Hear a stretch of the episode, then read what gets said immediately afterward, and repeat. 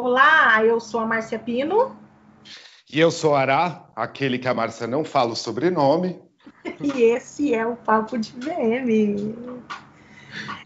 Edição 2021, Ará. É, feliz ano novo! Pra todo mundo. Feliz ano novo! Já tomou a vacina? Opa, não, antes de eu. Né? Peraí, deixa eu atropelar, não. Hoje a nossa convidada, na verdade, assim, a gente começa hoje uma série que a gente não sabe ainda se vai chamar de loja perfeita, de loja ideal, de loja, enfim, loja vendedora.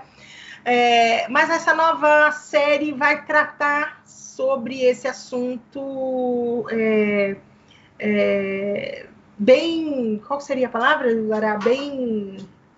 Acho que. Não, eu, eu falaria que é específico, né? É uma É, coisa. Bem Não é geral. Não é Como é- geral, exatamente. Como você Então, forma uma loja ideal? Você precisa meu, saber de coisas muito específicas. Isso. É. Então, nós vamos lá nos pormenores de cada assunto que a gente vai tratar. Para começar é, a falar sobre essa loja ideal, a minha convidada hoje é ela, que nos mata de inveja porque mora em Paris. Gabriela Zandoná, é Zandoná mesmo, né, Gabriela? Que eu-. Zandoná, porque vai, vai que era Zandona e eu tô, eu sou a dona de errar o sobrenome de todo mundo. Não era? Como fala seu nome, Ará? O meu é o Ará. Só que o Não, sobrenome o é sobrenome. Cândio. Cândio. Ândio. É Cândio, cara. Esse cara não tem nada de Cândio. Eu chamo ele de Candil. É, Ah, exato. Mas tem gente esse que acha é até o hoje que. Aracandil. Tem gente que fica achando que Aracândio é um nome só, é tipo arcanjo, sabe? Sim. Nada a ver, velho. Então, assim, Nada. é, é- é- o nome dele é Aracândio, mas eu chamo ele de Candil e ele fica puto. Mas tá bom. Esses dias eu tava falando, daí alguém mandou uma mensagem no WhatsApp. Você errou o nome dele de novo. Eu falei, putz. Tanto tempo e ela ainda tá errando, Ará. Ah, não, Ah, eu é adoro. Eu não vejo esse cara como um anjo para chamar ele de Cândio. Verdade, né? Dá, Hum. né? De anjo não tem nada essa criatura. Nada, só Tem demônio. sim. Não, tem um coração lindo, maravilhoso. Tá, mas vamos lá, Ara, vamos lá. É, então a gente está aqui com a Gabriela, que é arquiteta e sto- store designer, realizou projetos para as várias marcas globais, que ela é chique. E ela atua no varejo desde 2013. Eu fiz uma live com ela que foi um sucesso, uma delícia de fazer o ano passado. Tá lá no, no IGTV delas, eu acho. Tá. É, recentemente a Gabi criou o Brand Space, que é uma plataforma de conhecimento sobre design de para varejo para arquitetos e designers, tá? Então ela vai falar um pouquinho mais dela. Então seja bem-vinda, Gabi. É uma Obrigada. honra ter você aqui com a gente. Obrigada, a honra é minha. Fiquei super feliz com o convite. Bom, eu resumidamente é isso que a Márcia falou. Eu sou a Gabi, todo mundo me chama de Gabi. É, trabalho aí com varejo, comecei em agência em São Paulo, trabalhando com girafas há muito tempo, em 2013. E, bom, não é tanto tempo assim, né? Mas é, é que o varejo é uma velocidade impressionante, né? A- a- como a gente aprende rápido, porque a quantidade de projetos é, é, é muito grande, né? Então, comecei lá, foi meio por acaso, então caí de paraquedas fazendo freela e, e, e me encantei, assim, pelo universo, né, do, do varejo como um todo. E depois eu comecei a trabalhar com cenografia de eventos e, e fiz é, camarote da Coca-Cola, festa da Heineken, essas coisas bem mais efêmeras assim. E Só coisa boa, né? é. Ah, teve bastante coisa, né? Tô que- imaginando eu no é. camarote da Heineken. Eu também. Já, já, já aguei aqui, são 10 e 15 da manhã. Deixa bem claro. É muito Nós vamos. divertido. Realmente, trabalhar com eventos é muito divertido. Então, e, e, e foi assim, meio que fui indo meio por acaso, porque eu vim da construção civil, né? Eu trabalhava em construtora antes, e eu é, achava muito chato, sinceramente. Então, quando eu me deparei com o universo do varejo, da cenografia, foi muito assim, apaixonante mesmo. É uma loucura, né? Claro, tem tudo aquela coisa de trabalhar de madrugada e tal.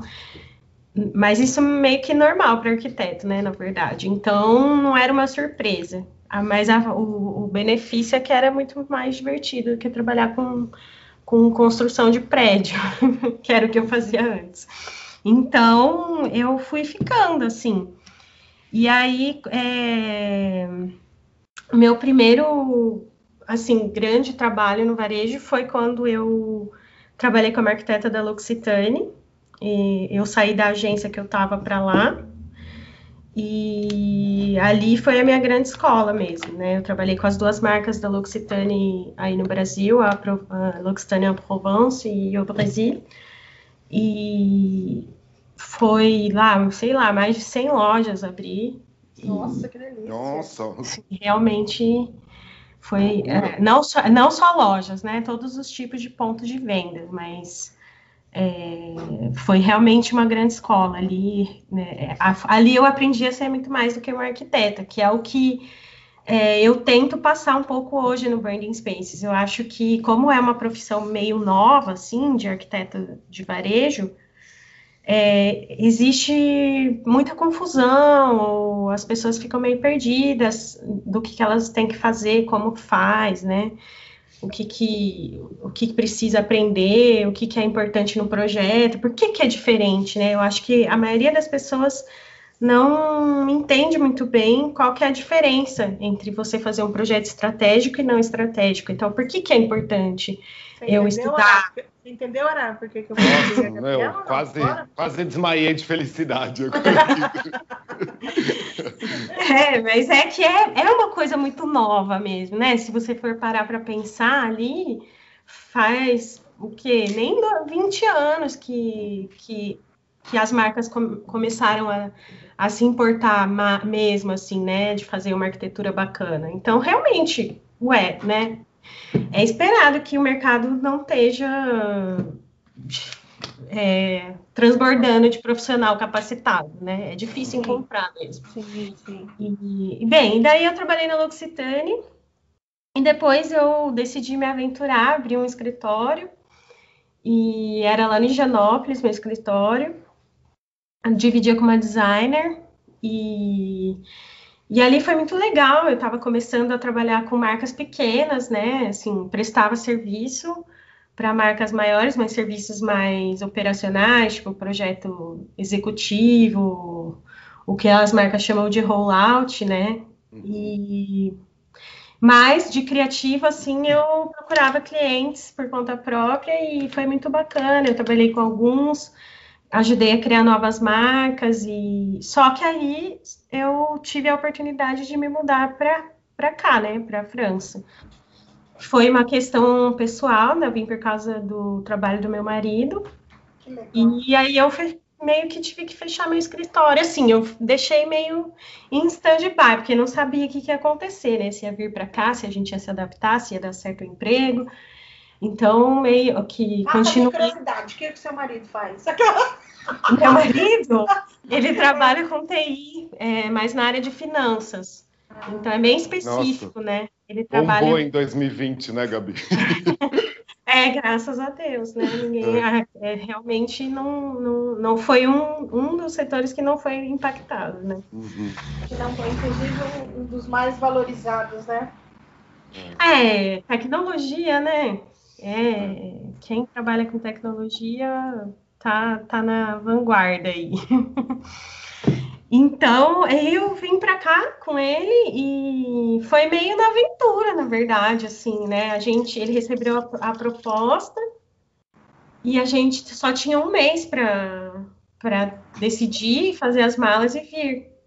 Então, eu fiquei. É, nenhum momento eu pensei, ah, não, sabe? Eu sempre fui bem. Ah, vamos ver, né? Mesmo eu tendo muito a perder, que eu tava. Tinha, fazia um ano que eu tinha aberto escritório. E é, assim, não estava bombando incrivelmente, mas estava indo bem, assim, para um, um escritório que tinha acabado de começar. Mas eu falei, bom, eu não vou perder a chance de morar em Paris. então, desculpa, mas eu vou, vou eu falei, né, com os, os meus Gabi, clientes. eu ia, eu ia para Paris nem que fosse para ser só a mulher do meu marido, cara. Você não tá entendendo. É, mas eu, é, no começo era isso mesmo, né? Porque a gente chegou aqui e nenhum de nós dois falava francês. Então, é, ele chegou e foi direto trabalhar, assim, literalmente, né? Uma semana depois ele estava no, no, escritório, trabalhando o dia inteiro. Então, assim, alguém tinha que botar nossa vida de pé aqui, né? Tinha que procurar apartamento, abrir conta no banco, fazer toda aquela. tudo que tem que fazer, né? Toda papelada. É, eu tinha que tirar o meu visto, né? de, de de esposa de cidadão europeu, uhum. Porque, porque a gente veio, meu marido tem dupla nacionalidade, né? Então o processo burocrático foi bem simples para ele, mas para mim foi bem complicado. Então eu fiquei mais de um ano sem poder sair daqui esperando meu visto, porque eles dão um papelzinho falando que você está apta a fazer tudo, né? Trabalhar, tal, tá regular, só que até sair o cartão definitivo, você não pode sair da União Europeia, é, não pode uhum. viajar para fora da União Europeia. E aí é, fiquei aqui, e aí foi uma super aventura, né? No começo, fazia curso de francês e passeava um monte, mas com o tempo eu comecei a, a alguma a, dentro de alguns meses eu comecei quando a gente se ajeitou né tinha um apartamento tudo eu comecei a procurar trabalho.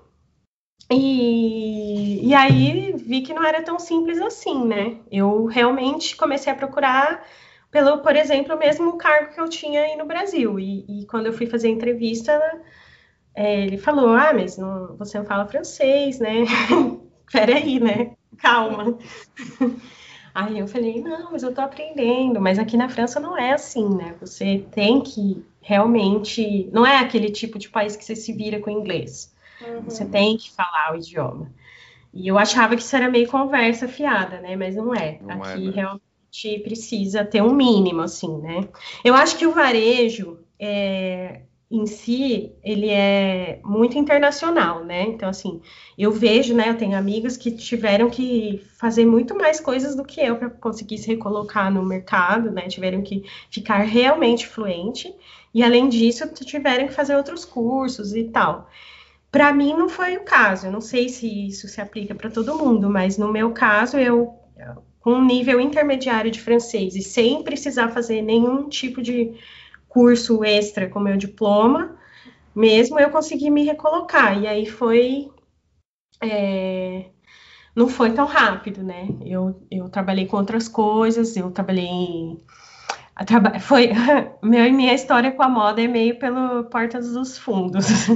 Eu trabalhei numa transportadora que fazia transporte de moda, aquele transporte de protótipo de coleção. Então, para as marcas top, né? Tipo Balmain e, e, eu nunca tinha, nem sabia como funcionava nada disso.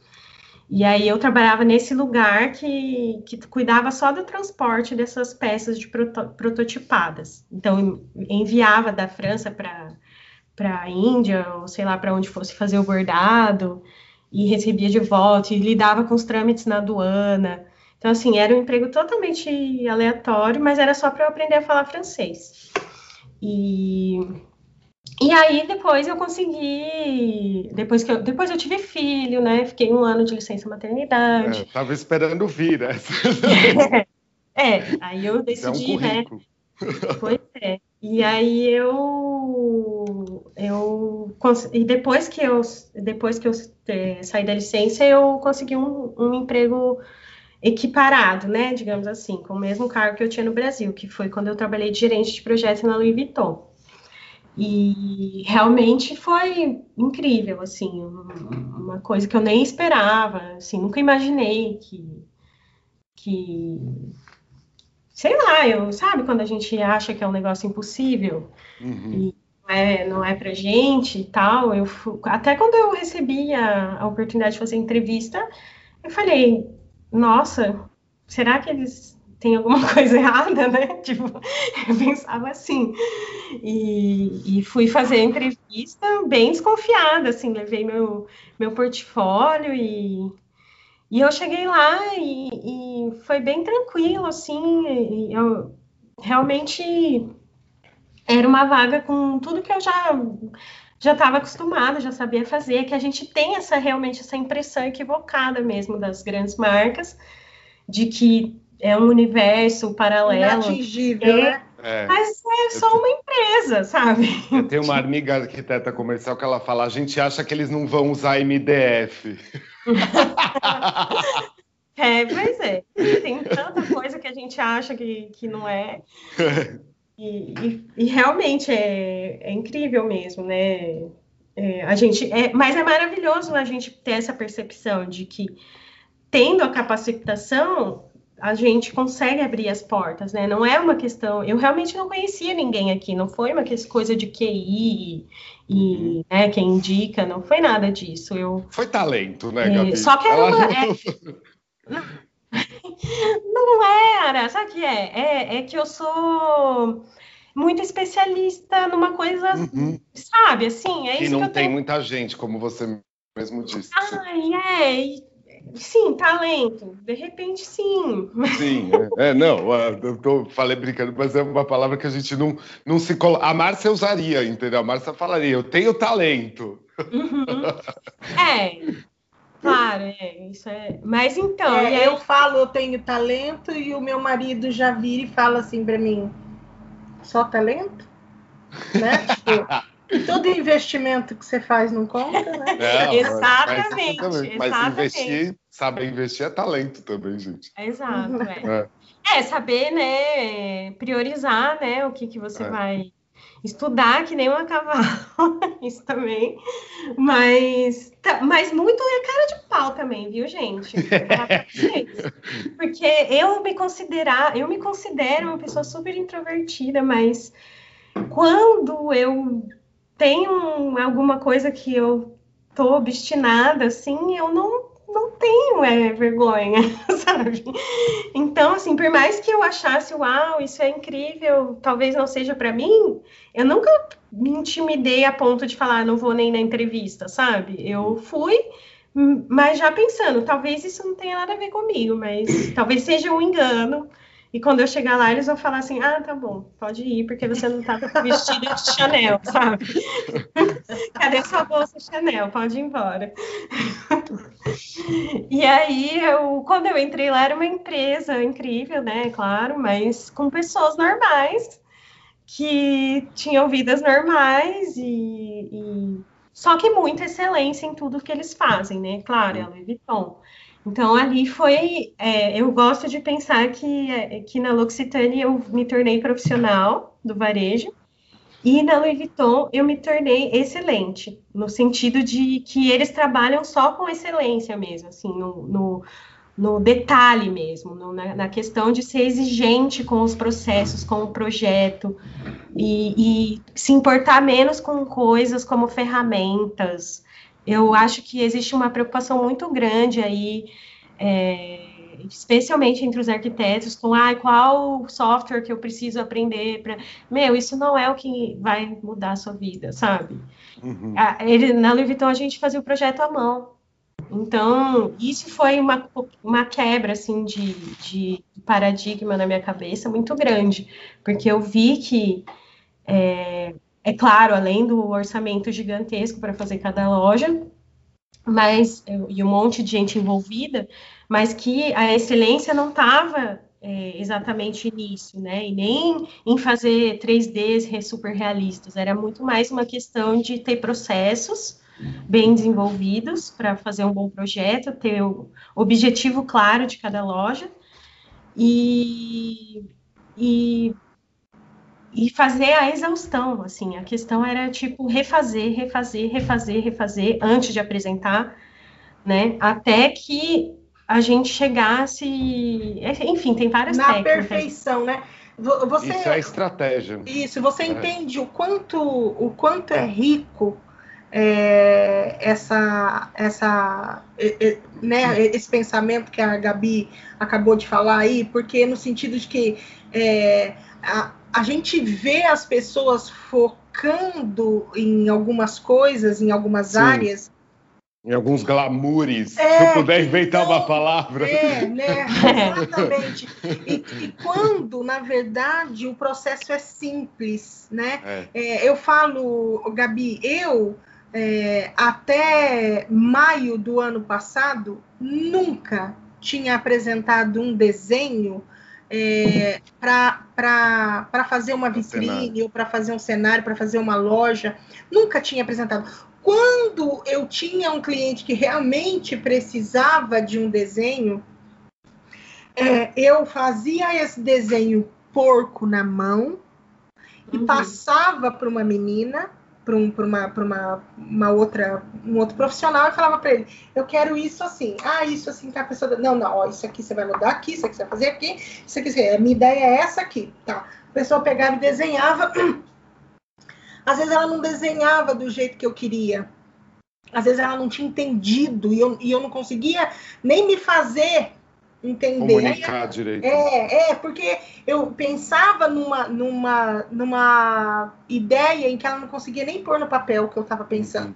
Aí eu pegava o que ela tinha feito, vai ficar mais ou menos assim. A ideia é essa, com isso aqui, isso aqui, isso aqui. Tá, entendi, tá, ok. Então, até o ano passado, eu não tinha e, e, vamos combinar, o ano passado eu fiz 29 anos de profissão. Esse ano, dia. Vai trintar, vai trintar. Opa, tem, gente, vai trintar, tem que fazer uma festa. É. Dia 13, dia 13 de janeiro eu trinto é. em profissão. Dia 13 de janeiro eu faço 30 anos de profissão. Então você consegue imaginar que eu fiquei 29 anos sem, ter nenhum tipo de recurso que não fosse o meu rabisco no papel. É. E, e, e, isso não me atrapalhou é, profissionalmente. É, é, que eu acho então... que depende muito do, de quem vai executar, né? Isso também é. é depende do processo, é tudo né? Processo e estratégia, é. exato. É. Mas é, exatamente. Tá, mas... Tem que ver qual que é o objetivo, né? Eu acho que existe uma, uma obsessão em. Gente, os arquitetos vão me Saber matar, fazer 3D e não sei o quê. mas essa é obsessão de vender projeto, projeto, projeto. E calma, né? Tipo. É... Para que, pra que que serve o projeto? Eu acho que, né, o que primeiro é que você tá tem... fazendo. É. é, depende, né? Depende muito do objetivo. Eu, eu completei 12 anos fazendo criativo agora, com o meu jeito de fazer, e eu continuo, eu falo para cliente, eu falei, ó, eu sei apresentar o processo muito bem. Eu não acho que o meu estudo seja limpo, eu falo que o meu estudo é sujão, mas meu, o tal da cara de pau que a Gabi falou, eu acho que é muito importante. Você conseguir passar um processo limpo de projeto, pronto. Agora a Márcia está aí, ó, desenhando o tempo todo. É. Mas é, graças a Deus, é, aprendi a, a, a desenhar é, nessa, nessa, nessa pandemia com, com um curso que a Lilian deu. É, é incrível, Agora, eu acho genial. Genial, a Lilian é uma gênia, gênia, falo isso para ela, e ela fica ali guardada dentro da casa dela, que eu não sei o que ela está fazendo lá, mas para mim é um dos seres humanos mais gênios que ela simplificou, cara tudo aquele bando. Quantas vezes eu, eu entrei num curso para fazer sketch? Um milhão de vezes. Quantas vezes eu consegui? Ai, Nenhuma. Sketch. Odeio é, SketchUp, odeio, entendeu? É, promove, não sei das coisas, uma porca, nunca consegui. E eu falei assim para ela, vou fazer o curso dela, mas só para não ficar chato, porque eu não vou conseguir. Menina, o dia que eu fiz a minha primeira vitrine no desenho, eu falei, é mentira, é mentira que com quatro aulas de com quatro horas de aula dela, é óbvio que a gente vai melhorando, mas eu poder mandar o básico ideia, você pega. É, é. mas não é incrível. Ideia, é muito bom. É, mas não é incrível você conseguir transmitir o que aquilo que você estava uhum. pensando é. para outra pessoa poder executar? Eu Porque eu acho que esse é o poder do né? É. é. E assim, com perspectiva, né? Não é aquele desenho que eu fazia lá. Não, é uma coisa que tem perspectiva, que eu consigo. Mas mesmo esse desenho.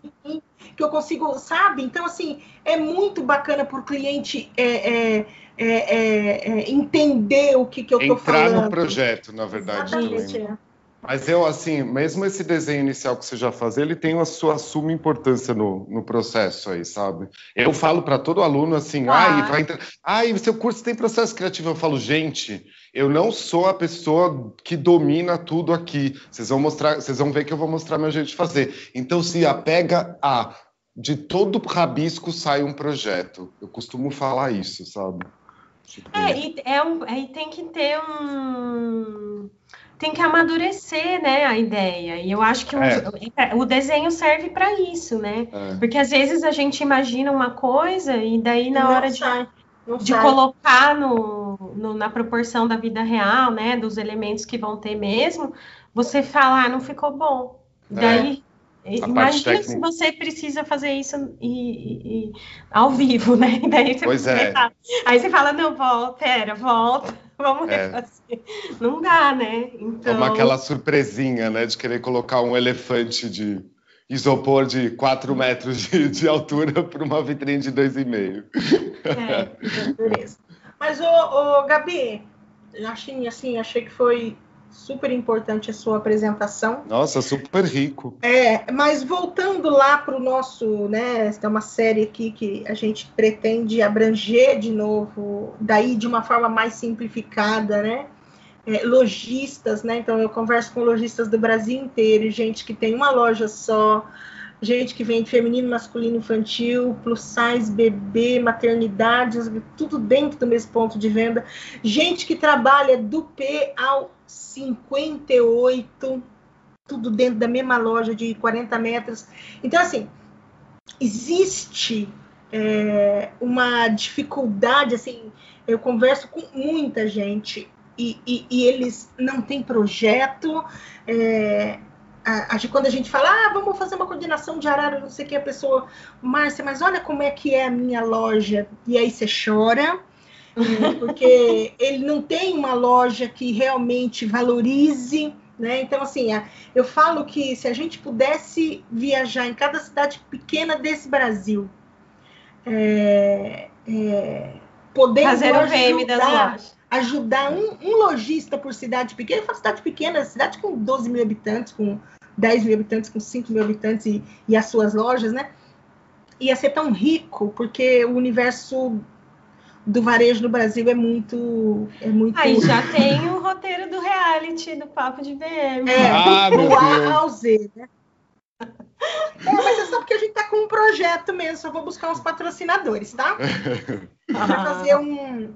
E aí, a hora, a hora, que eu pegar esses projetos aí, eu sei para quem que eu vou mandar. vou chamar você para esse projeto, hein? Opa, vamos! Aí, então, assim, a, a, dificuldade desse lojista é muito grande. Então, se, vamos pensar assim, Gabi, você sabe que eu não sou uma pessoa do, do glamour, que eu não gosto uhum. dessa coisa difícil, a minha fala é simples, é rápida, tem que ser, para mim, o negócio é direto. Uhum. É, falando para aquele lojista que tem, porque não é para a gente falar para Louis Vuitton, não é para a gente falar para Shoulder, não é Esses aí já tem a excelência, né? aí já tem, já tem.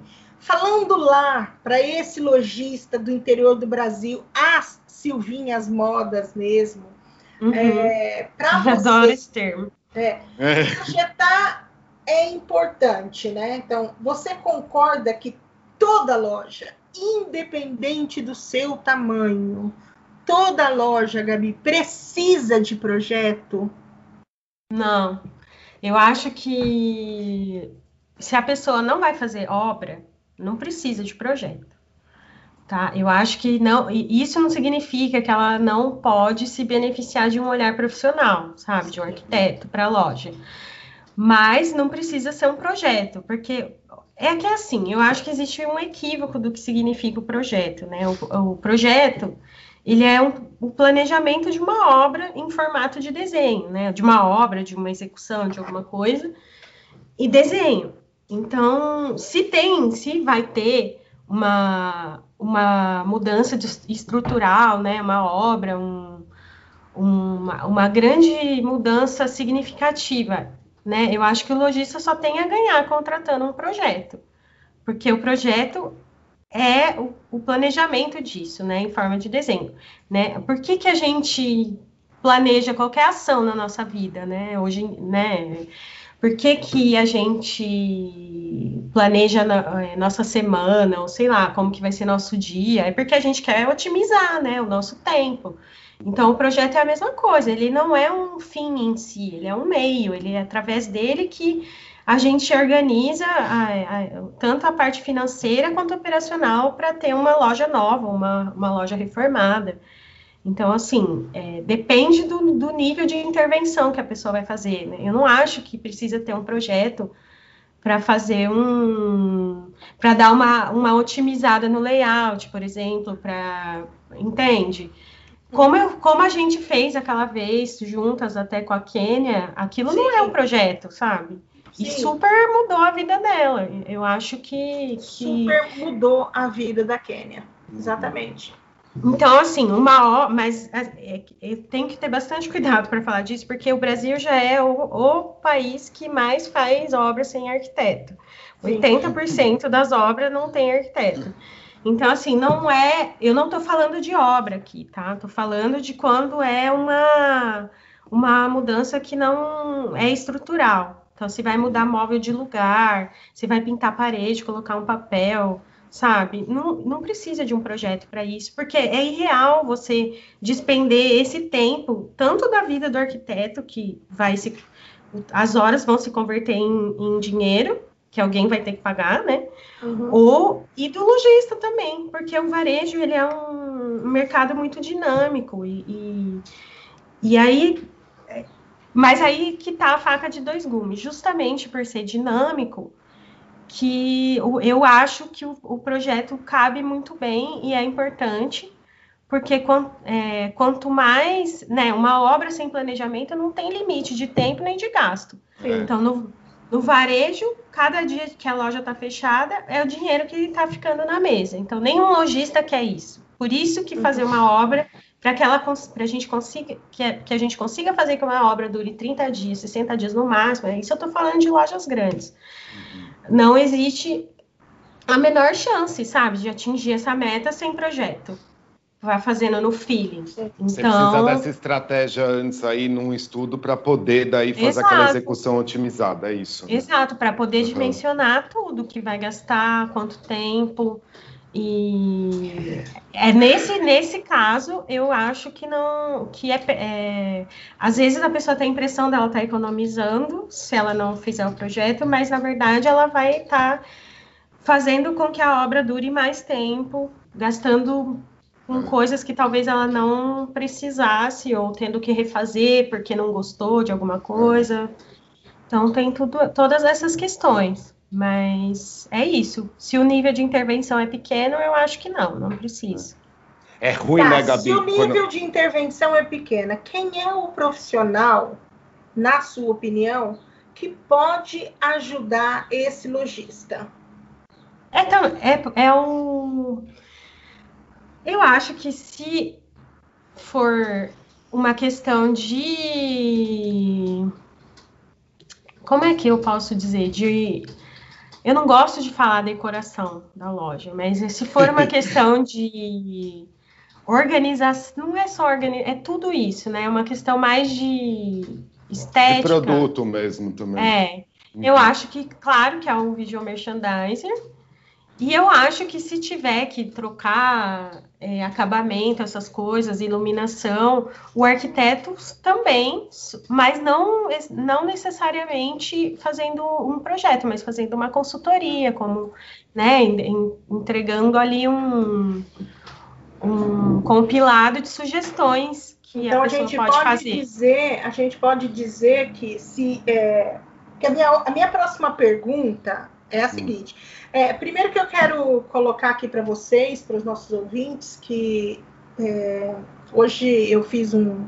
A gente fez uma caixa de perguntas no, no Instagram. É. E todas as perguntas hoje, o roteiro foi feito 100% por lojistas que participaram, tá? Então, Acho que Vale, é... Vale, é válido dizer que a gente está querendo mais interação, principalmente dos lojistas, para o podcast, né? Isso. Sim, e, e, foram eles 100% que fizeram as perguntas aqui, tá? Então, o roteiro não foi feito hoje nem por mim, nem pelo Ará. O que eu fiz foi, dentro das perguntas, que tinha pergunta que tipo, três perguntas que coube em uma, entendeu? Então, uhum. mais ou menos eu consegui só dar uma traduzida aqui para a gente ter um, um certo roteiro. É, a minha próxima pergunta, só para só você entender, é mito ou verdade? A arquitetura é uma coisa cara. Então, pensando em arquitetura ser ou não uma coisa cara para um lojista pequeno, você já está me antecipando em dizer que o arquiteto não precisa só vender projeto, né? O arquiteto pode não. vender uma consultoria para esse é, é, lojista. Porque o que, que é o que, que eu vejo de importante aquela que vai fazer a pergunta, ela mesmo vai responder, mas espera aí, tá? Eu chego no pensamento aqui. Essa é a Marcia Pino, né, Ara? Insights, insights, insights. Porque Não, a gente, o que, que a gente vê? O que, que a gente vê? Às vezes tem um, um povo aí, é, e daí já cai na nossa profissão também, que diz que é VM e vai lá e faz aquele embelezamento da loja, e bota vaso, e troca papel, e troca e faz isso e faz aquilo. Esse cara não é um ele é um profissional, vamos dizer assim, mais da parte da decoração, decoração, é, do que da parte estratégica, entendeu? Mas ele, ele entra na loja chamando, falando que o nome dele é VM, o que nos atrapalha inclusive. Mas enfim, então, é, eu posso ter a segurança de que eu, eu, eu, eu não vou, eu vou pagar lá, tipo, 5 mil lá pro cara é, que diz que é VM vir fazer aqui uma reformulação na minha loja, é, sem nenhum embasamento, eu posso chamar um arquiteto. Eu estou falando de 5 mil, mas não é 5 mil, né, gente? Porque a gente sabe que existem, pra, pelo menos para loja pequena, a gente pode dizer que um, um valor do custo do projeto, não da execução do projeto, mas do custo do projeto, né? É, uhum. é, às vezes vai ser menos, às vezes vai ser mais, enfim. É, mas só para falar um número, né? Tipo, deixo de pagar, eu posso deixar de pagar esses 5 mil aqui e chamar um cara que é especialista em varejo para me ajudar sem que eu tenha que pagar efetivamente o preço de um projeto, né? Sim, porque o preço de um projeto é é, ele inclui coisas que às vezes não é necessário nesse sentido, entende? Por isso que eu falo que é perda de tempo para todo mundo. Porque o arquiteto vai estar tá lá. É uma coisa cara, não? Não, é claro que não. Eu não vou falar isso, você sabe, eu sou arquiteta. Mas não é por isso. Eu acho que o projeto existe justamente para que a gente tenha um controle de gasto e um planejamento da, do tempo e do dinheiro que vai ser investido numa obra. Acontece que eu estou falando de profissional sério, né? Que, que, que existe, eu, é, todo mundo sabe que existe prática de mercado que é ilegal, inclusive, que é tipo receber dinheiro de fornecedor por baixo dos panos e que sustenta um monte de arquiteto por aí que vive disso de RT e, e que, mas isso gera um problema é, sistêmico, na, na, sistêmico, né, é. no, no mercado, porque isso encarece o investimento total do cliente sem ele saber. A pessoa paga mais caro porque ela vai comprar coisas que, que no, em lugares específicos que ela nem sabe que está pagando mais caro. Mas por quê? Ela achou que estava fazendo negociando a China, porque esse, provavelmente esse arquiteto ou não cobrou nada no projeto ou cobrou um valor irrisório. Uhum. E aí ninguém trabalha de graça. A gente tem que despender nossas horas de vida lá pensando, mesmo que não seja um projeto completo, vai ter um, um, tempo de dedicação que eu vou ter que refletir sobre aquela loja, mesmo que eu vá entregar só um layout tipo, com, com, com, com puxando uma lista de compra para a pessoa, eu vou ter um, um tempo investido naquilo, não vai ser de graça. Então, se eu não cobrar por isso, eu do, do, do, lojista, ele pode ter certeza que ele vai estar tá me pagando de outras formas. Acontece que e o que eu estou falando aqui é uma coisa, né, tipo. Gabi, é... para você ter uma ideia, uma vez eu fui montar uma loja, é, não vou falar mais nada para não dar na cara, mas eu fui montar uma loja e quando eu cheguei na loja, Gabi, tinha. Depois eu fiquei sabendo que tinha no sobrou, sobrou, porque não cabia dentro da loja mais de 90 mil reais de marcenaria. Meu Deus. Depois eu fiquei sabendo do valor, entendeu? 90 mil reais. É, eu já peguei projeto de cliente que mandou eu olhar o projeto e falou: olha se é tudo isso que está aqui dentro mesmo ou se isso aqui está irreal. Eu tenho que analisar o projeto e a hora que você analisa o projeto, pode tirar isso, pode Metade tirar isso, aqui não precisa, isso aqui é. não precisa, comum, né? isso aqui não é. precisa, isso aqui não precisa. E, e aí, é, esses dias eu fui é, fazer um trabalho e eu não fiz esse processo antes, né, com esse cliente. E se você visse o tanto de coisa que sobrou, meu Deus Nossa, do é, céu. É. E não era só coisa que sobrou, e coisa que estava errada, que a pessoa vinha falar para mim que não, isso aqui é assim. Eu olhar para a cara dela e falar: você não está falando isso para mim, né? Tipo, caramba, você, você chegou ontem, agora eu aí do, dele me explicar, falar que o equipamento era de tal jeito, sabe? Hum. É, só porque eles erraram, né? O pessoal da execução errou e queria que eu engolisse e eu de virar e, sabe, e errar a medida e falar, não, isso é assim. Eu falo, só se for na sua casa, aqui não vai ser. Então, assim, então, assim eu até participei de um projeto esses dias aqui que, menina do céu, teve, teve quase porradaria do cara falar para mim que aquilo era da vitrine, eu falar para ele, qual vitrine? Para onde você projetou isso aqui? E, ah. e, o cara ah. ter que levar para cortar, o cara ter que levar para fazer, Sim. o cara, nossa, foi assim.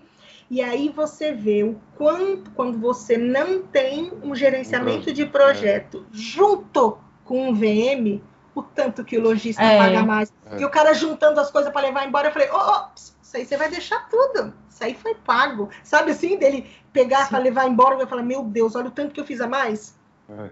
Ele fez a mais mas é, mas é por isso mesmo aqui agora não é só fazendo propaganda não, mas uhum. por isso mesmo que eu criei o Branding Spaces, porque eu acho que existe um amadorismo muito grande no mercado de, né, de arquiteto que tem que trabalha que assim a, a maioria não quer largar o osso do residencial, né? Porque uhum. é um mercado que dá bastante dinheiro. Só que não tem como você ser é, um expert em, em comercial, em varejo, se você não dedicar muitas horas de estudo e prática de realmente de loja, sabe? De vivência. Para vocês terem ideia, assim, para eu conseguir projetar direito, mesmo nas empresas que eu trabalhei mesmo, que não, que não, que não eram clientes meus, era, era, eu era empregada, eu pedia para ficar na loja um dia, às vezes até, eu cheguei a ficar uma semana como vendedora na loja, porque eu precisava entender o que, que acontecia na operação para eu poder fazer a reforma, porque ia gastar X dinheiro, que era muito na reforma, e eu não, não queria errar, sabe? E, e, e isso é muito importante, assim, não tem como você fazer um projeto de loja sem levar em conta é, os produtos, a, a, jornada de compra, a operação de bastidores, né? É quando acontece dentro da a realidade, né? É, quando é. descarrega produto, quantas vezes por semana, onde fica, quanto estoca, ou, né? Quanto de lixo gera por dia aquilo que é, parece muita parece muito detalhe, né? Mas a, verdade é que se você não pensa nessas coisas, a loja não funciona, né? Aí Sim. todo, se sei lá, toda quarta-feira vai estar empilhado um monte de caixa Sim. de lixo, porque não, ninguém pensou nisso. Sabe? Por isso do estratégico, né? Eu não gosto muito desse tipo de pergunta, mito ou verdade das coisas serem casa, caras, assim, porque eu continuo achando que tem, muitas vezes a frase é, ou ainda é o barato sai caro, porque Exatamente. mito Mito por quê? Porque, meu, eu fiz um projeto tão estratégico e tão bacana que o seu retorno deu certo e aquilo lá Isso. se pagou melhor. É verdade, verdade por quê? Porque contratou um profissional é, não especializado que fez tudo disso que a gente está falando, que ganhou aqui, que não sei o quê, que entregou qualquer coisa, que pensou só no dinheiro ah, e daí nada beleza, deu certo. Né? É, e na beleza. Eu não gosto muito, sabe? Eu tenho uma coisa que eu sempre lembro dessa história. Mas, ó, nesse caso que eu falei para vocês, da sobra, Sim. o problema ali sempre foi RT, tá? Sim, ah, imaginei. É fogo. É, então, eu, assim... Eu, na época da... aí do começo da, da Vil, da minha empresa, né? Assim, é, aliás, vou até citar beijo para minha sócia honorária Julie Portela. A gente rachava o bico que a gente descobriu depois de um tempo assim, pô, não fechou esse projeto, por quê? Tá tão perfeito, não sei o quê. Daí a gente passou a perguntar e pedir feedback no começo da empresa para os clientes. A gente hum. descobriu que se a gente ia juntos dois, a gente parecia careiro. Daí a ah, gente é? começou a ir separado nas reuniões. Ou se a gente tinha aqui junto e via que tipo de cliente que era, a gente precisava dar uma de tipo VM da reunião, sabe? Que roupa você vai? Como você vai? É fogo, fogo, esse tipo de coisa. Tipo, eu não acho. Mas, mas eles achavam que ia ser mais caro porque tinha duas pessoas? Não, porque os dois juntos se demonstravam serem ah, pessoas tá. que tinham cara de, de chique. Nunca esqueço. Disse, meu, vamos começar ir separado, então. Não dá para ir junto. É fogo. Esse assunto é que do cara juntos barato. somos mais fortes, né? É, é. Ah, se a gente pegar esse assunto e jogar na sua própria casa, quantas vezes eu não fui por valor, tipo, chamar um, sei lá, um encanador que não fez nada daquilo que precisava e precisou rechamar um outro que era um pouco mais caro para ele poder dar um é. jeito. Foram dois investimentos, dois. É, mas é que é, é isso, né? A, a, tem que.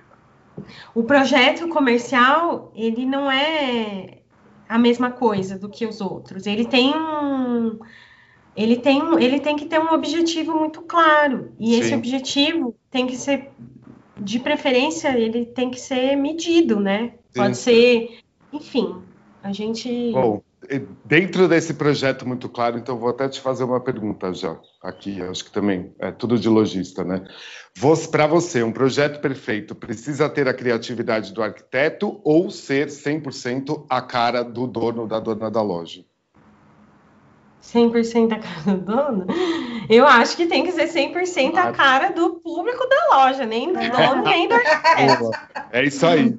Concordo. A não ser que o dono tenha, né, ele seja o mesmo perfil do público dele, do, do cliente ideal dele, não tem que ter cara de ninguém ali, tem que ter cara do cliente da loja. Eu, eu acho isso. A gente é porque, como assim, tem, eu como... até entendo essa, essa pessoa que colocou essa pergunta aqui, esse lojista, a questão dele é o seguinte: é, ela estava me contando que chamou um arquiteto para bater um papo e, e o arquiteto não, não, não fez um briefing, sabe? É, das necessidades, de nada. Então, o arquiteto já veio 100% com, com tudo que ele queria fazer na loja. Olha, aqui eu quero fazer isso, aqui eu quero fazer isso, aqui eu quero. E, e ela foi se pegando de que a, o que ele queria não era a realidade nem para ela e uhum. nem para a loja dela, entendeu? Uhum. Então ela por isso que ela está perguntando que Sim. quando um lojista contrata um arquiteto, o arquiteto vem com toda a sua criatividade ou ele tem que fazer o que o dono da loja está pedindo? Né? Eu acho que. Vamos supor que o dono da loja sabe o que ele está querendo, né? O que uhum. ele precisa. Então, né? eu queria acrescentar uma coisa nessa resposta. Eu acho que, que também existe o, às vezes o lojista ele não, não é ou não é não é muito experiente, é a primeira loja, sei lá, por qualquer razão ele não tem um, um, uma, um, um, estudo de marca, não fez um posicionamento de mercado, não tem essa clareza, né? Uhum. E aí ele tem na cabeça dele como se ele tivesse um contratando um arquiteto para casa dele e que tem que ser do gosto pessoal dele, porque realmente quando a gente faz um projeto de alguém, um projeto pessoal, né, para casa da pessoa é, o quarto do filho, o banheiro, a gente tem que fazer 100% a cara do dono da casa, né? Uhum. Mas é, colocando as soluções criativas, né, que o, que o arquiteto sabe propor por ser um, um técnico, né? Acontece que no, comer, no comércio não é assim. O comércio é, é, tem que ser um projeto que venda. E às vezes o dono não tem é, esse estudo de marca, né? Não tem esse posicionamento. É. E aí cabe ao arquiteto especialista fazer essa, construir, definir, estudar junto com o lojista esse posicionamento. Construir esse DNA de, aí, né? Que... Isso aí é né? ficar cinco dias olhando quem é que passa nessa rua, né, Gabriela? É... Ficar olhando que tipo de cliente, que produto você vai comprar, deixa eu ver esse produto. Daí, né, é, é realmente são estudos que vêm para a gente é. montar, vamos falar que é a primeira loja, para a gente Isso. montar o estudo da primeira loja. Se não é a primeira loja, tem uma loja que está aberta, mas uma loja que não tem projeto, que o cara vai fazer o projeto, acho que o ideal seria não é 100% a criatividade do arquiteto e não é a cara do dono. É realmente, é o que eu sempre falo, é a comunicação com o seu público, né? Isso, é. exatamente. Porque não chega eu... a ser artes plásticas, né? Não dá para ser uma expressão não. pessoal das pessoas, assim. Ah, pessoal das pessoas foi ótimo, gente. Está começando o ano. Relevem, relevem, Você não fala relevem. Eu só ia perceber quando eu ouvisse, mas tá bom.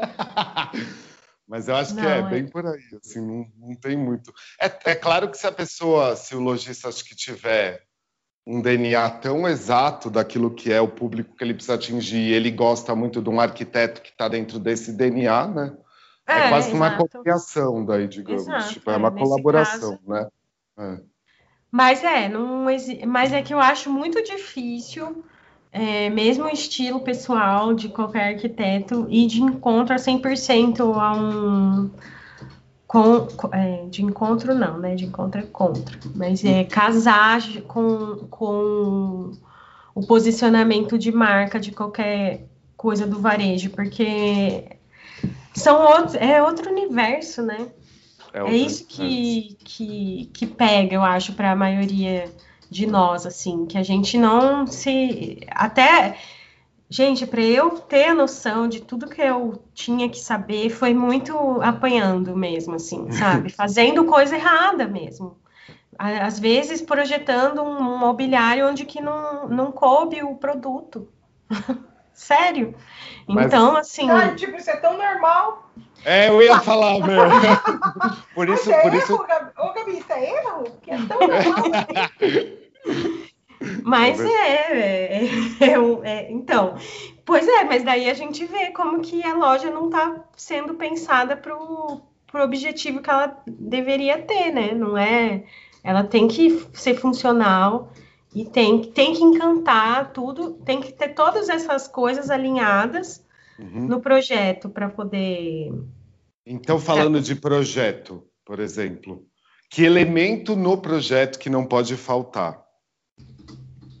Para você? No projeto de loja? É. É essa estratégia. Eu acho que o projeto precisa ter um objetivo, é, é, tem que ter uma clareza de, de, do que, que a gente quer com esse projeto, né? É. Se, é, se, eu quero mais. Qual que é o objetivo de fazer essa loja, né? É um ah, reforço. Gabriela, se eu falar assim para você, eu, eu chego, eu sou lojista. Gabriela, eu quero. O meu objetivo é vender. É vender, Gabriela. O que, que não pode Sim. faltar no projeto? Ué, por isso mesmo, porque não o pode faltar é a venda. exato. então, tudo que eu fizer, exato, é, mas parece óbvio para nós, mas, é mas é porque a gente é. trabalha com isso. É, é. Mas pra, se eu falo, gente, para uma pessoa que não, nunca é, fez o projeto de loja, Nunca que ela vai achar que o objetivo principal do projeto de arquitetura é fazer a loja vender. É verdade. ela vai achar que é, é N coisas, menos ser isso. bonita, ser diferente. É, ser, ser autêntico. Isso é, tudo isso é relevante, né? Tipo, é por isso que eu digo que a primeira coisa que eu faço com qualquer cliente, não importa o tamanho, é definir a estratégia comercial uhum. da loja, daquele ponto de venda, porque uma marca pode ter N é, é, objetivos com, com pontos diferentes, né? N públicos, mas assim, naquele ponto, qual que é o objetivo? É, é, é trazer mais gente para dentro da loja? É aumentar o valor do ticket médio? Então, se for isso, então eu vou ter que trabalhar bem a jornada dentro da loja para aumentar o tempo que a pessoa fica lá, criar mais pontos focais, fazer a pessoa é, circular e é, em algum ponto ali o, o distribuir bem o, os, os, as categorias de produto, pensando né, nessa jornada em como a pessoa vai enchendo a cestinha para que o ticket aumente. E aí, o, ou é o reforço da imagem da marca. Então, assim, na verdade, esse ponto eu não estou com, com tanto objetivo de venda direta, né? Eu quero mais é que o público conheça para ir converter no online depois. Não sei, uhum. sabe? Pode ser. Por isso que eu falo, não existe fazer projeto sem traçar uma estratégia comercial antes. E eu acho que esse é o elemento que não falta, não pode faltar em nenhum projeto, porque se não tiver isso, vai é, acontecer que em algum ponto a, o lojista vai ficar insatisfeito, porque ele vai achar que pode ser que a loja fique incrível, uhum. mas é, entre um monte de gente, mas por algum motivo esteja vendendo menos do que antes, por, por exemplo. É. Sabe? E aí ele vai ficar assim, chocado, porque aqui. Mas é porque não faltou alguma coisa ali no, no, no desenho da estratégia, né? Uhum. E, então, assim, se possível, e isso é difícil, né? Vocês sabem que é, mas se o lojista der condição, informação para a gente, um objetivo que a gente consiga né, medir e analisar, né? Principalmente esses de tráfego de pessoas, quantas pessoas entram na loja, ou esses de ticket. É muito difícil fazer essas métricas com lojista pequeno, porque pequeno. eles têm uma resistência em passar informações para a gente. Nossa, Mas eu sei que isso, isso funciona, porque dentro de grandes empresas a gente só trabalha com essas métricas. Uhum. E aí a gente consegue analisar se valeu a pena, o quanto foi o ROI, né? Quanto foi o retorno do investimento daquela reforma. Então, assim, é, é uma coisa importante e funciona. Então, assim, eu sei que, que o, o projeto feito de maneira estratégica traz resultado. Uhum. Mas para eu poder afirmar isso para um lojista pequeno, eu vou ter que, ele vai ter que me ajudar, né? Uhum. Fazendo, é, me dando informação para a gente poder trabalhar numa estratégia juntos. Só isso. É, eu acho que muito lojista, muito lojista, com base nisso que você está falando, ainda mais quando é porte pequeno, tem um método um pouco um pouco, talvez muito, é, emocional, assim, exagerado. Vai, peguei o ponto, vai, precisa abrir a loja, vai, não sei direito o que é o público, não importa, eu quero essa cor, não sei o quê. Tem um método que às vezes é, fica muito emocional e daí passa por cima disso, que eu também acho que é um elemento essencial, que é criar todas as estratégias. Respira, que a gente precisa saber as estratégias é. para não dar erro. Eu concordo. É porque é fazer uma estratégia errada num ponto físico custa muito caro. É. Não é igual no, Instagram, se é, por exemplo, eu mesma, né? Criei meu Instagram em agosto. As cores eram rosa, amarelo, cinza. Uhum. Agora, em janeiro, eu tô entrando com uma identidade nova, que eu fiz com uma designer. Mas assim, isso não me custou nada. Talvez me custou pessoas que entraram lá e falaram, nossa, isso daqui tá horrível.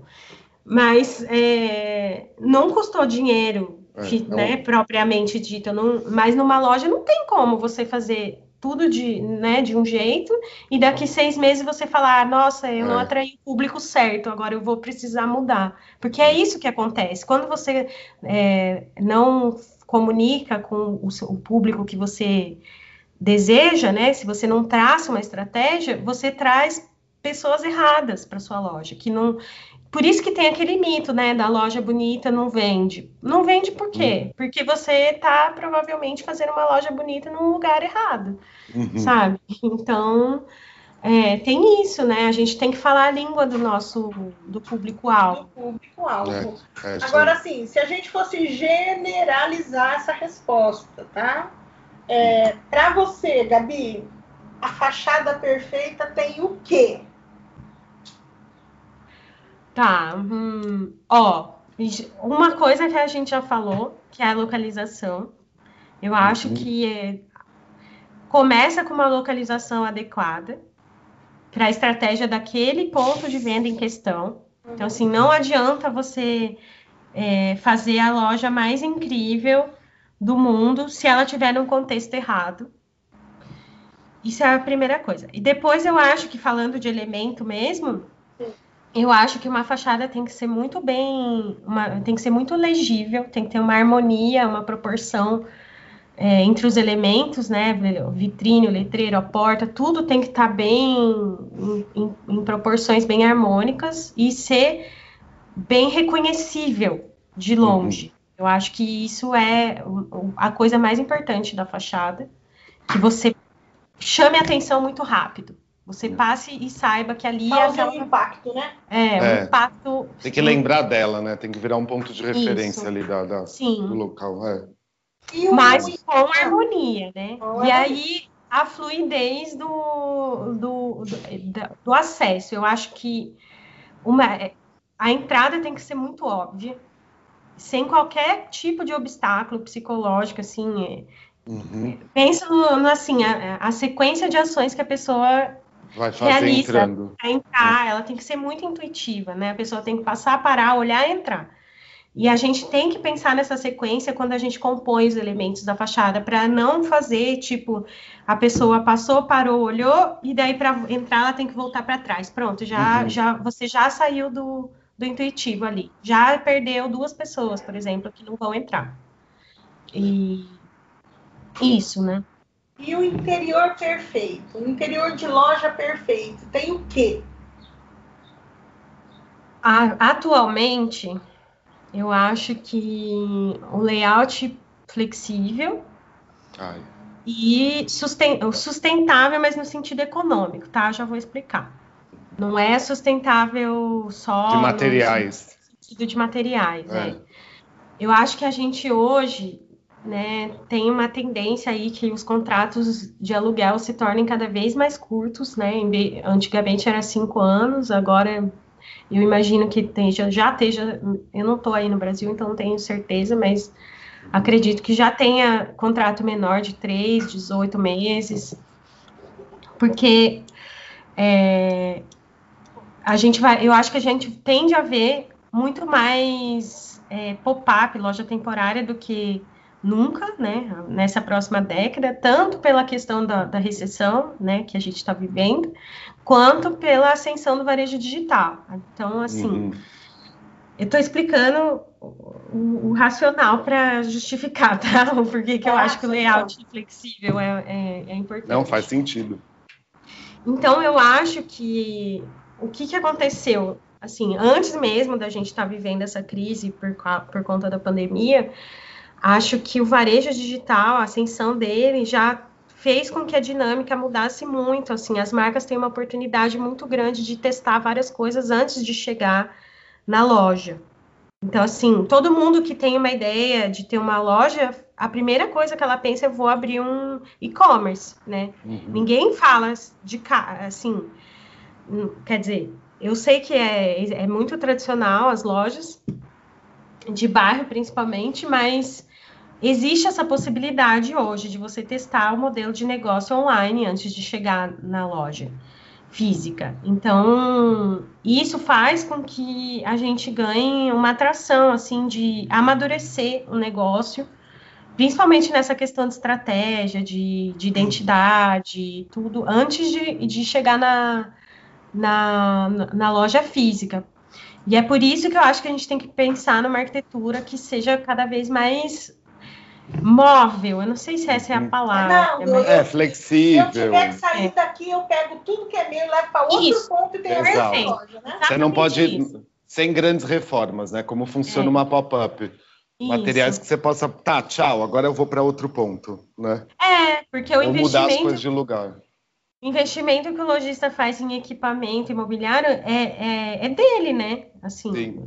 agora o que ele gastou ali de, de, de revestimento de obra, ele não é, per, não é que é perdido, ele usou enquanto estava naquele ponto, mas a, a, existe uma resistência maior em investir na, na, na, na casca né, da loja.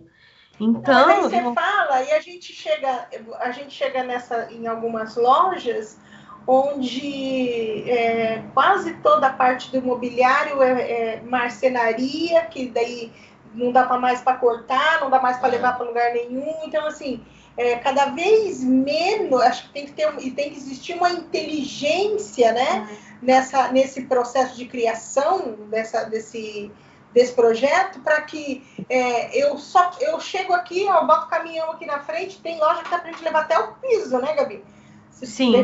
Isso se não montar a loja dentro do caminhão, né? É. é. Você tira, você tira tudo daqui e leva para lá, você tira a parte da iluminação. Então, assim, é, você, o investimento que você faz, às vezes, é só é, piso, parede, teto, né? Tipo de pintura. Então, Sim. uma coisa que não, não vai, né? Então, acho que é, isso é muito inteligente de pensar isso. dentro de um projeto. Saber que às vezes se o ponto não é seu, é, o, o teu projeto tem que ser um outro, tem, pode ter uma outra pegada, né? Onde Sim. você vai embora e não, e não vai ficar com tudo aquilo e daí você virar e falar, ah, vou tentar passar o ponto, eu vou tentar é, é, vender isso daqui, uma coisa que não vai aproveitar. Até esses dias eu estava com uma lojista, ela, ah, mas eu acho que eu quero, eu quero vender, e eu, e eu virei para ela, você está pedindo quanto? E ela virou para mim e falou, estou pedindo 100 mil. Eu falei, 100 mil no quê? Ela falou, no meu mobiliário. Eu falei, você não vai vender. Bem honestamente, assim, você não vai vender. É. Sabe por quê? Porque eu com 100 mil hoje, eu monto uma loja 20 vezes mais incrível que a sua. Ah, Ela ficou olhando na minha cara assim. Não vendeu, é, né? Mas é, mas é justamente pensando. Mas também tem uma questão aí. Para fazer essa toda essa inteligência aí, não tem como fazer sem projeto. E o projeto tem que sim, ser feito, tem sim, que ser é. feito de, um, de, uma maneira. Não, cada, quanto mais a gente falar de que a gente vai facilitar a retirada desse, desse projeto para ir para um outro ponto de venda, é, eu acho que o que o cara está é, economizando nessa saída, ele está investindo nesse projeto, né? Não é. tem que ser feito com Exato, mas é. Mas é por isso que é, é tá pensando no, no longo prazo, por isso que eu falo que é sustentável, né? Sim, sim. É, o, o mobiliário, ele ele tenha já aquele caráter, né? A gente tem, tem um monte já no mercado, assim, que é mais autoportante, que é mais flexível, que permite essa, essas diversas configurações de layout, né? Sim. E mas que é, pensando é, em, em, em, poder ter essa flexibilidade do modelo de negócio também, né? Que é. eu acho que é esse grande salvador de vidas aí no tempo de crise. Sim. E em relação à iluminação, Gabi, o que, que a iluminação perfeita tem que ter? Além de luz. além de ser, além de ser, eu além acho da além, luz, de ser, né? além da cor, além de né? tudo.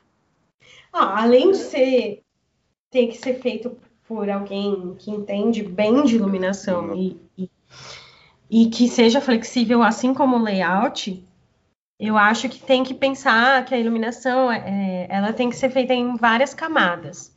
Eu acho que tem, a gente tem três camadas principais, né? Que é a, a camada geral ali, daquela aquela iluminação meio que feita para guiar a pessoa pelo percurso da loja.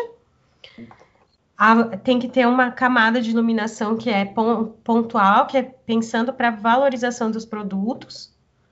E também tem que ter uma iluminação decorativa, que tem mais a ver com dar um toque de personalidade da marca, que fica na memória do cliente. Então, ela, eu acho que a pessoa tem que estar tá preparada para é, Até para marcar um ponto focal, de repente, né? Isso, é, justamente. É.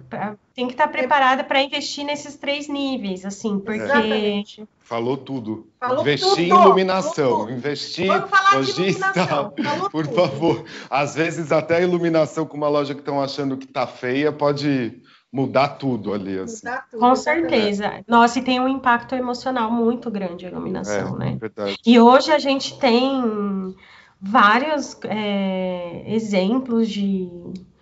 Ai, bom, aqui eu moro aqui, né, onde a luz é tudo, eles valorizam é a demais. Cidade da luz, né? É. Até aquela experiência imersiva lá que tem no Atelier de Lumière que fala aqui, que é onde tem obras, é um galpãozão de um antigo galpão de fábrica, onde eles fazem projeções de obras de arte Claro que tem todo, todo o roteiro, as músicas e tal, mas se, se você parar para pensar né, no, no, no investimento, no, na fração de investimento que é isso, comparado com um museu mesmo, que vai ter que comprar obra de arte de verdade, uhum. é ridiculamente muito mais barato né? Tá só dando um exemplo, não tem nada a ver com loja, mas eu acho bem legal às vezes a gente expandir um pouco para outras áreas para ter uma visão. E, e é muito mais barato você criar um negócio assim, e como é impactante para quem visita, sabe? Pessoas que não curtem, nem curtem museu, que nunca vão, vão nesses lugares e tem aquela aquela experiência com a arte que é, chega a arrepiar mesmo, assim, sabe? E é tudo feito com luz. Com luz. É. Então, assim, realmente tem um poder muito grande. Eu não sou especialista em iluminação, mas é, é, é algo muito poderoso mesmo. Pra, como assim? Eu acho que uma coisa que a gente precisa entender como projetista, né, de varejo, é que a venda ela passa por um campo é, emocional e é, muito é, a venda ela não é um processo racional, né? A gente faz tudo isso, mas é a gente que está racionalizando a partir de comportamentos de consumos que a gente vê, é, comportamento de consumo que a gente vê consolidado, né? Mas a, a venda, a, a, hora da conversão mesmo, ela é um processo mais emocional. E a gente tem que entender isso para poder projetar dentro do varejo, porque se fosse um processo simplesmente racional, a pessoa não precisa ir em loja nenhuma, nunca. Sim. Ela compra tudo na internet. Então, para resumir, Gabi, de tudo aí, tudo aí que a gente está falando, essa riqueza de tudo que você está passando, passou pelo projeto que está ultra estratégico, o cliente lá aprovou as coisas, chegamos nessa loja física, executou essa loja, né? O que, que não pode faltar? Qual é o qual é o must have dessa loja? Porque eu não sei falar em francês, senão eu falava. Essa loja para ser perfeita, ela tem que ter um, um layout pensado para a jornada de compra. Eu Ai. acho que é isso. Amei. Isso é a chave do. do... Eu, eu, concordo 150% que quando eu já vi essa pergunta, a primeira coisa que veio na minha cabeça é esse tráfego do cliente, essa jornada que é. ele vai fazer lá dentro, que às vezes é um pipinão, assim, né? É, eu tenho casos de consultoria estratégica que você percebe que a loja tem três andares rede de lojas, não estou nem falando de coisa pequena, três andares, três tipos de escada, três ali, né, na jornada, escada rolante, e daí você fala, meu Deus, essas escadas rolantes estão no lugar errado, como é que eu vou falar isso para o cliente, porque daí ele não vai fazer mais nada comigo. É, então eu vejo muito problema no tráfego, no fluxo, na jornada é. dessa pessoa a hora que ela entra na loja. É e é muito. É, e se, se, a jornada, ela não. Ela tem que ser muito. É aquela mesma coisa da, da fachada, né? A jornada ela tem que ser muito intuitiva. Senão uhum. a pessoa vai embora. Ninguém tem tempo para ficar pensando, sabe? É, assim, é. ai, para que lado que eu vou agora? Tem que fluir, o negócio tem que fluir. E isso também tem que estar alinhado com o perfil do consumidor, né? E depende também do que, você vende. Se você vende uma, um, um... principal produto ali, que, que são é... adicionais, tudo isso, né? Eu é, costumo, então... eu costumo dizer para cliente assim, para lojista, eu pego o lojista e falo assim: esquece que você tem uma menina na porta que vai falar posso ajudar. Esquece. É. Eu quero que essa loja fale sozinha te demonstre sozinho o caminho de que eu vou pegar esse daqui, mais esse aqui de adicional, mais esse aqui que eu vou experimentar de calçado, eu vou para o provador, perto do provador tem isso, provei, não sei o que, fui no caixa. Eu quero ver se a loja faz a venda por si só, antes de ter que depender de um ser humano, sabe? Quer dizer, ser humano vai depender do cliente final, mas é. Mas vai vender muito mais sem ter que pois é. depender, é. né? É. Porque é isso mesmo, o papel do, do, do, do, layout é fazer o que antigamente era feito por uma pessoa, né? Assim, até lá na, na, comunidade do Brain Spaces tem a primeira aula que eu dei, que é a do, a do Le Bon Marché. Quando surgiu é, essa preocupação de como ia ser o, o ritual de compra ali, existia uma pessoa que ficava na porta, outra pessoa que ficava ali, mas quem que tem o luxo de, né, quem que se dispõe desse luxo hoje em dia de ter uma loja com um monte de setores ou um monte de vendedores em cada setor, uhum. um para falar oi, outro para dizer seja bem-vindo ao provador, isso não, ninguém tem isso mais, né? Uhum. Então, é, então a, a, comunicação tem que ser muito clara. Né? Clara, muito da loja, da própria clara. loja. É. Eu acho que a, a, o layout tem que ser. A, a, jornada de compra é isso, né? A hora que a pessoa passa na frente até ela sair com a sacolinha que, que vai acontecer nesse meio tempo? A gente tem que guiar o cliente por dentro da loja. Eu, eu falo uma coisa, Gabi, às vezes, às vezes o cliente nem tem um bom VM, sabe? Mas hum. se ele tem um layout foda, ele acaba vendendo, porque tem gente que não tem VM. É, não, não chega até a coordenação ali, É, né, não assim. tem, não tem VM é. na loja dele, mas ele tem um layout que realmente é, é, ajuda. E aí ele acaba vendendo bem igual se ele tivesse VM. É. Então, eu, eu folgo dizer que o layout é a alma da loja nesse sentido. É, é Sem eu acho. não rola, cara, não rola nada. Não adianta ser tudo bonito esteticamente é. se o seu layout não ajuda. E eu vou te falar que nas, nas grandes marcas que eu trabalhei, o maior tempo que a gente despendia era definindo o layout. Era um vai e volta muito grande, muitas vezes, muitas, muitas, muitas pessoas olhando, sabe?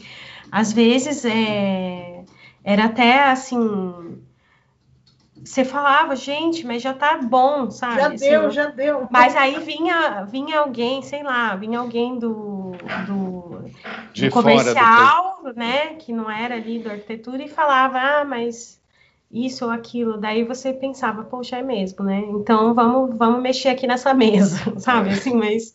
E aí mudava tudo. Mas é, mas é essa excelência mesmo, porque Nessa etapa, é muito fácil mexer no projeto. Então, assim, vale a pena perder, né, perder esse tempo fazendo, um, é indo e voltando, né? Isso é até meu uhum. processo de projetar. Eu faço a fachada e o layout, aquela mancha do layout, né? Não onde, não com, não cada móvel, mas esse setor vai ser essa categoria, esse vai ser outro, aqui vai ser né? Aqui vai ser o caixa. Essa, esse macro, né, do layout, indo e voltando com a fachada toda hora para definir qual que é o melhor, porque às vezes você define a fachada e fala a porta vai ser aqui, ou a uhum. porta vai abrir para esse lado, vai abrir para esse outro lado.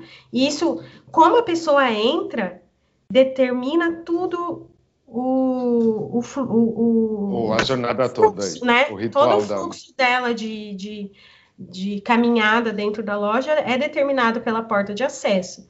Então, existe esse vai e vem, assim, com o layout e a fachada. O layout e a fachada, até que você bate o martelo e fala: esse é, é o, a mancha do layout, essa é a fachada.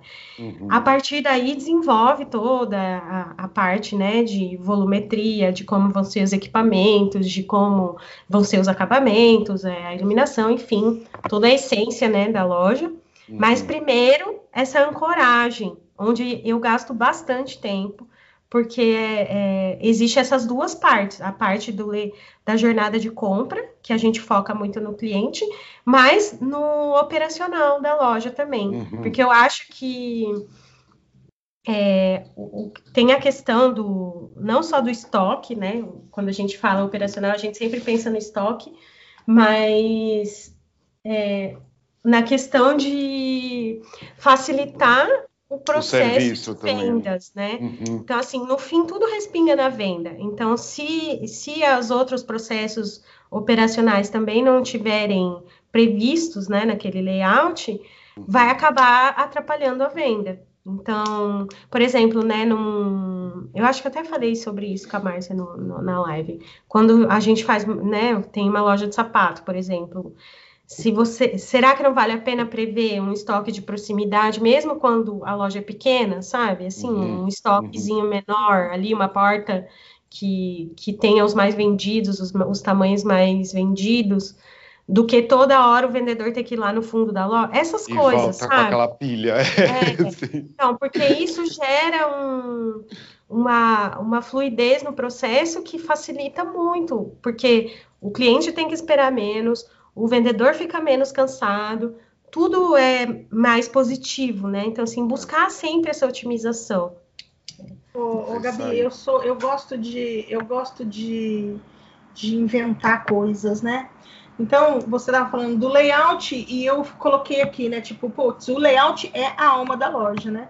E aí, como você entrou para falar, né, até da importância do estoque, é isso que você está falando agora, a gente pode colocar que o estoque é o coração, né? Nesse sentido. Olha, Ai, é, é, é, porque, eu estou, porque assim, para mim não existe, não existe um nem um VM eficiente quando Sem a gente um não tem eficiente. gestão de estoque. É, é quando a gente não, não faz nem gestão de estoque. Então, Posso o estoque está estoque... aberto, ele estar organizado. Então, assim, é. são fatores que contribuem para o funcionamento do layout. Não adianta eu ter um layout perfeito se o cara vai ficar três dias lá dentro procurando para mim. Você pois leva é, um dia indo, um dia voltando e eu lá sentada, sem, sem tomar um cafezinho, sem a presença de ninguém. Então, é, é, eu gosto dessa, dessa brincadeira de dar é. nome, assim. É, eu estava comparando com outros órgãos aqui também. eu também, eu ia falar isso. Me dá a impressão, talvez, dentro do nosso funcionamento que talvez o estoque também possa ser o intestino, mas eu não sei. mas eu não sei se eu falei Trabalha merda. para que o negócio todo funcione. Não, não, mas é do coração. Sem coração é. não tem intestino. Sim, concordo. É, isso aí. Mas é, tá. eu acho que é, eu, é, é que para mim o estoque, ele, quando eu projeto layout, ele tá dentro, assim, né? Não, eu sei que tem a área de venda e, e o, o, a área de apoio, mas, mas não é tem como, loja, né? Pensar separado. É que a, eu tenho certeza que a Marcia está pensando nas Silvinhas, que a gente é. daí enfrenta muito problema de estoque. Tem, não, tem muita, não tem muita excelência nesse estoque. Tem é. grandes lojas aí também das consultorias que eu presto, que também a história do estoque é um problema.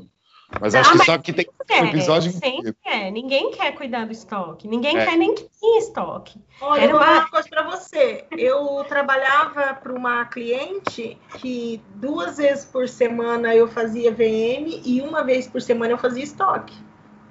É, não, eu legal. fazia VM no, no estoque. Já, Mas é nossa. é porque a pessoa tem que achar as coisas, né? É. Exatamente. Era uma loja gigante é, com um estoque razoavelmente grande, mas tudo no estoque também era pensando na rapidez e na, que tinha que ser rápido. É, é, porque a gente tinha uma loja grande, mas existia um número X de produto que precisava ser, é, que, que podia ficar na frente. Então a gente tinha muito do, dessa coisa de, de gestão de estoque, o que vai hoje, o que não vai hoje, o que, que chegou, qual a prioridade na frente, qual o que, que vai ficar para o estoque. Mas mesmo esse produto que voltava para o estoque, ele estava encabidado, passado e colocado num lugar onde era facilmente encontrado. Então, às é. vezes, o produto não estava lá na frente, mas a característica da cliente era para esse produto, a menina já tinha na cabeça, oh, eu tenho isso.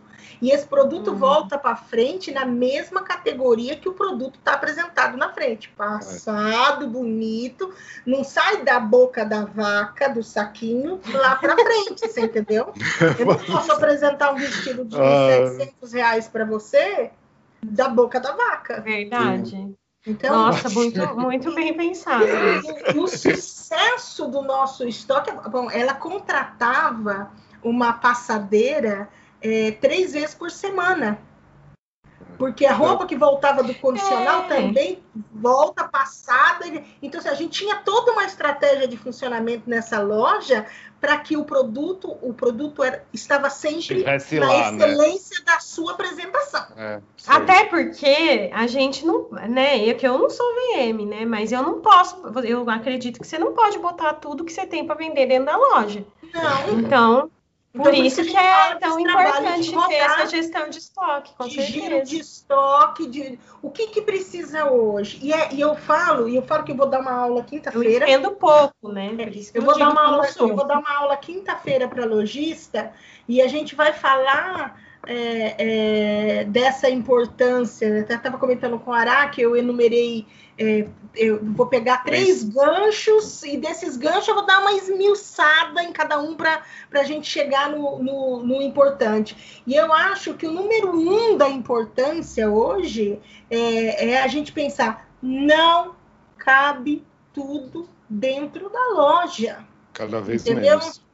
Entendeu? Não Mas... cabe tudo. Não é porque você comprou meio milhão de mercadoria que eu vou pôr meio milhão, porque o teu projeto de loja, a tua capacidade de imobiliário, não cabe meio milhão. Então, não é. E aí, daí a, a pergunta a resposta que vem na sequência. De... Mas eu preciso vender. Entendeu? Então acho que a gente precisa fazer um episódio então, só de estoque. Então é verdade. De dentro do estoque, que nem o Aragão. Era, é de dentro do estoque, igual o Aragão fazia. Se, se, você for fazer um episódio de estoque, você me convida, porque de estoque eu entendo, tá? Deixa eu terminar aqui, que a gente está com uma hora e 24 já. Vamos, Ixi, já vamos bater o nosso podcast último, Laura. do que você não abre mão num projeto. Gente fala, ah, isso não, Gabi, você vai falar, não, se não é para botar isso, eu não faço. É. Tá, eu vou falar, isso é pessoal, tá? Eu não, eu não acho que vale a pena fazer um projeto se a loja não não tem posicionamento, ela não quer ter uma, uma autenticidade, uma personalidade de marca, não quer, entende? Quando é, uhum.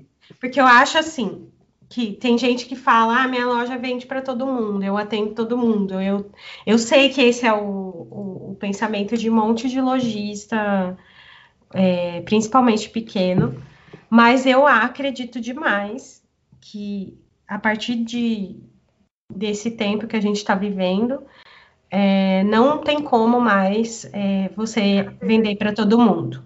Né? Você tem que. Todo mundo não atende ninguém. É, quem é. quer vender para todo mundo não vende para ninguém. E o que, que isso impacta no projeto para mim? Por que, que eu acho que não vale a pena fazer projeto? Porque se a pessoa vai vender para todo mundo e ela vende tudo, eu não vou ter como é, fazer um projeto né, que ajude ela. E aí o projeto não vai servir para nada. Uhum. Então ela vai estar tá jogando dinheiro no lixo, porque ela, se ela não tem uma personalidade, uma autenticidade, é que o, eu entendo que o varejista multimarca ele tem uma dificuldade muito grande em se enxergar como uma marca, mas ele tem uhum. que ser. Não importa Sim. se ele tem produto dele mesmo ou se ele compra para revender. Ele tem que criar essa, essa autenticidade e investir nessa, nesse posicionamento porque senão o projeto vai ser muito insosso, né? Vai ser aquele projeto totalmente sem personalidade. E eu não estou falando da minha personalidade, eu tô falando Sim. da personalidade da marca. Ou então vai ser aquele samba do crioulo doido que, né, tem tudo, mas não tem nada, muito mais repele do que atrai, e aí vai, vai cair o, a, a culpa, né, digamos assim, Vai. Em mim. Então eu prefiro nem fazer, entende? Se a pessoa não entende, ela não, se ela é muito resistente a essa questão de ter que nichar, de ter que é, criar uma uma, uma persona da loja ali, né? É uma, é eu nem nem, nem costumo é, é usar muito essa sim. palavra porque acho que assusta é, um pouco, né? É Mas é ampla, né? É. Quando a gente Mas, vai estudar persona, o negócio é muito amplo. Não, mas eu mas quero dizer assim, tem, que, um posicionamento. Eu não sei tem se que virar conhece. quase que uma pessoa a loja. Isso é. que eu é. quero dizer. É que nem a gente estava falando dos órgãos aí. É quase um ser humano. Ora, existe um estudo de, dessa questão de, de persona que eu estava vendo, estava lendo esses dias, que daí o cara falou assim, ah, essa aqui é a minha persona, tá? É um homem, uns 77 anos, é, mora em Londres, não sei o que, não sei o que, nananã, né? Quando a pessoa foi pegar, dava, o, rei, dava o príncipe Charles e o Ozzy Osbourne. Ai, maravilhoso.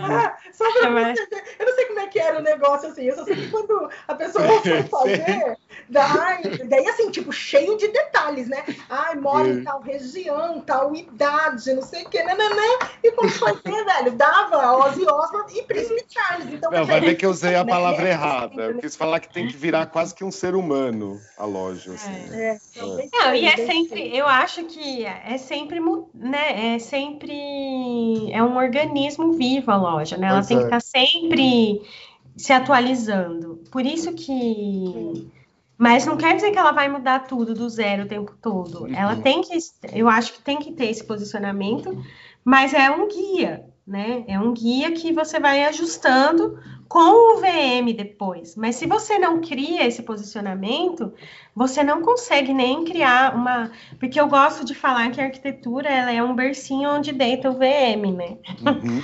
que lindo. Aí, daí, é, porque é isso. Arquitetura é um bercinho. Amei! Deitam. Ah, é camiseta, né? Camiseta! Tem várias camisetas pra gente fazer do papo. Vamos fazer essa. né? Pode ser ou um bercinho ou a, a, né, quando fala de mesa posta, né? Eu sempre tento pensar em analogias para os arquitetos entenderem que existe algo além, né, da, da escolha, da, das escolhas de, de arquitetura, né? Então, para a gente poder fazer um, um, projeto efetivo, todo mundo tem que estar tá acreditando nisso, né? Eu, eu não sou a favor de ficar convencendo pessoas que não acreditam no poder do, do, do da estratégia a, a, comprar meu trabalho, porque Exatamente. vai voltar para ela... você, é que nem você falou, uma hora vai voltar para você se a pessoa comprar desacreditada, né? Exatamente, é. porque daí ela, eu não vou conseguir fazer o que tem que ser feito. Uhum. E aí a pessoa vai falar, tá vendo? Ó, eu sabia que não servia para nada. Uhum. Ai, que dó. Gente, mas ó, uma hora e trinta minutos, precisamos parar. Tá, tá bom, tá bom, tá bom. Gabi, eu acho que foi assim um, nossa, um super começo para ser, um, é. ser um, um, a nosso, o nosso início de ano, né? Esse aqui é o start do Papo de VM 2021. É, foi incrível, meu Deus do céu, eu acho que é um episódio que tá rico, entendeu? Hum. Dá mais pano para manga isso aqui, entendeu? Dá mais pano para manga. A gente pode entrar em outros setores que a gente nem tinha pensado ainda, só com esse norte que a arquitetura nos deu. E eu acho que é isso que o cliente tem que, é isso que o lojista tem que pensar. Olhar a arquitetura como um primeiro norte, mas óbvio que não é de, não é de qualquer arquiteto, tem que ter esse arquiteto que tem essa visão estratégica.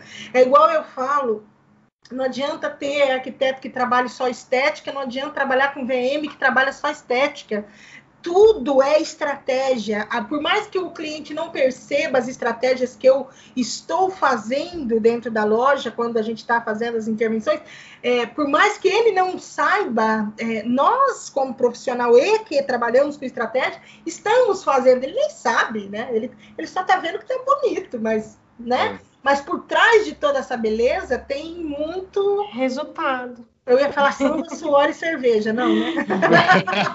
Sim, mas é. Tem muita certeza. unha quebrada. Tem muita unha quebrada, tem muita costela doendo, tem muita lombar ferrada, entendeu? Então, é bem com isso certeza. que acontece. Então, eu quero agradecer muito a sua presença e dizer que realmente a gente começou o ano com os pés direitos, né, Ara? Pé no peito. Obrigada, gente. É eu agradeço. Com pé no peito, isso mesmo. É. Eu agradeço imensamente pela oportunidade e, e convido todo mundo aí que está escutando a, a, conhecer meu trabalho também lá no Branding Spaces, de repente. A gente está marcando, na verdade, já o Branding Spaces para todo mundo conhecer, tá? Tá bom, gente. Muito obrigada mesmo, viu? A gente agradece, Gabi. Um beijão, bom ano para nós. Obrigada. Então, eu sou a Márcia Pino. Eu sou o Aracândio. E esse foi o Papo de VM. Tchau. Tchau. Tchau.